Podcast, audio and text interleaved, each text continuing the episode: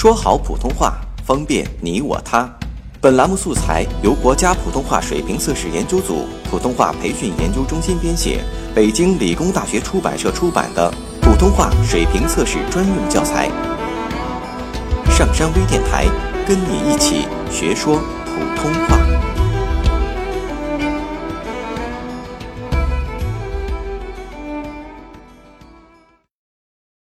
作品五十七号。对于中国的牛，我有着一种特别尊敬的感情。留给我印象最深的，要算在田垄上的一次相遇。一群朋友郊游，我领头在狭窄的阡陌上走，怎料迎面来了几头耕牛。狭道容不下人和牛，终有一方。要让路。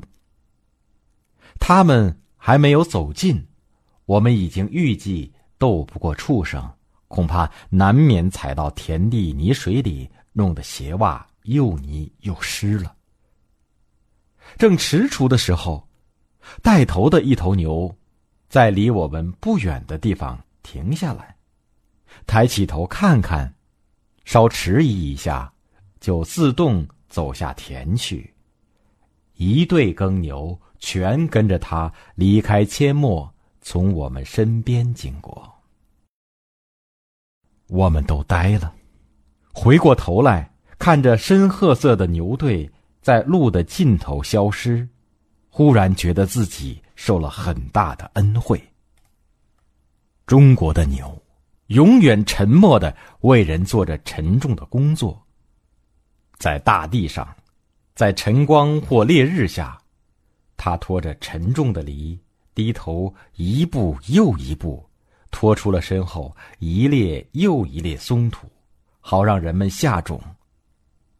等到满地金黄或农闲时候，他可能还得担当搬运负重的工作，或终日绕着石磨，朝同一方向走不计成的路。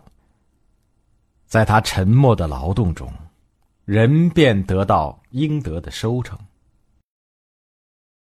那时候，也许他可以松一肩重担，站在树下吃几口嫩草，偶尔摇摇尾巴，摆摆耳朵，赶走飞附身上的苍蝇，已经算是他最闲适的生活了。